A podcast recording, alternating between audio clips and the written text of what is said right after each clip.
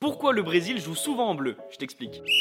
Le 29 juin 1958, le Brésil se retrouve en finale de Coupe du Monde. L'adversaire qui se trouve face au Brésil, c'est la Suède, le pays organisateur. Petit problème, les deux équipes portent la même couleur de maillot, le jaune. Un tirage au sort est donc effectué et c'est la Suède qui remporte le droit de porter leur couleur traditionnelle, qui est le jaune. C'est un énorme problème parce que le Brésil n'a pas de maillot extérieur, donc il faut trouver une solution très très vite. Les Brésiliens récupèrent donc un jeu de maillot qui est bleu et ils brodent eux-mêmes le logo du Brésil sur leur cœur. Au final, l'histoire se termine très très bien pour les Brésiliens puisqu'ils remportent la Coupe du Monde. Victoire 5 buts à 2 avec des doublés de Vava et évidemment de Pelé. A partir de cette victoire, le bleu est définitivement adopté comme la seconde couleur des Brésiliens et ils jouent souvent avec un maillot extérieur qui est bleu.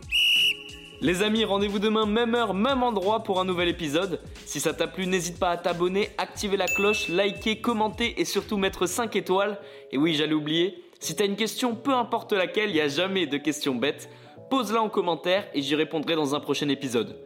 Foodcast est à retrouver sur Spotify, Deezer, Apple Podcast et toutes les autres plateformes. Je te dis à demain, ciao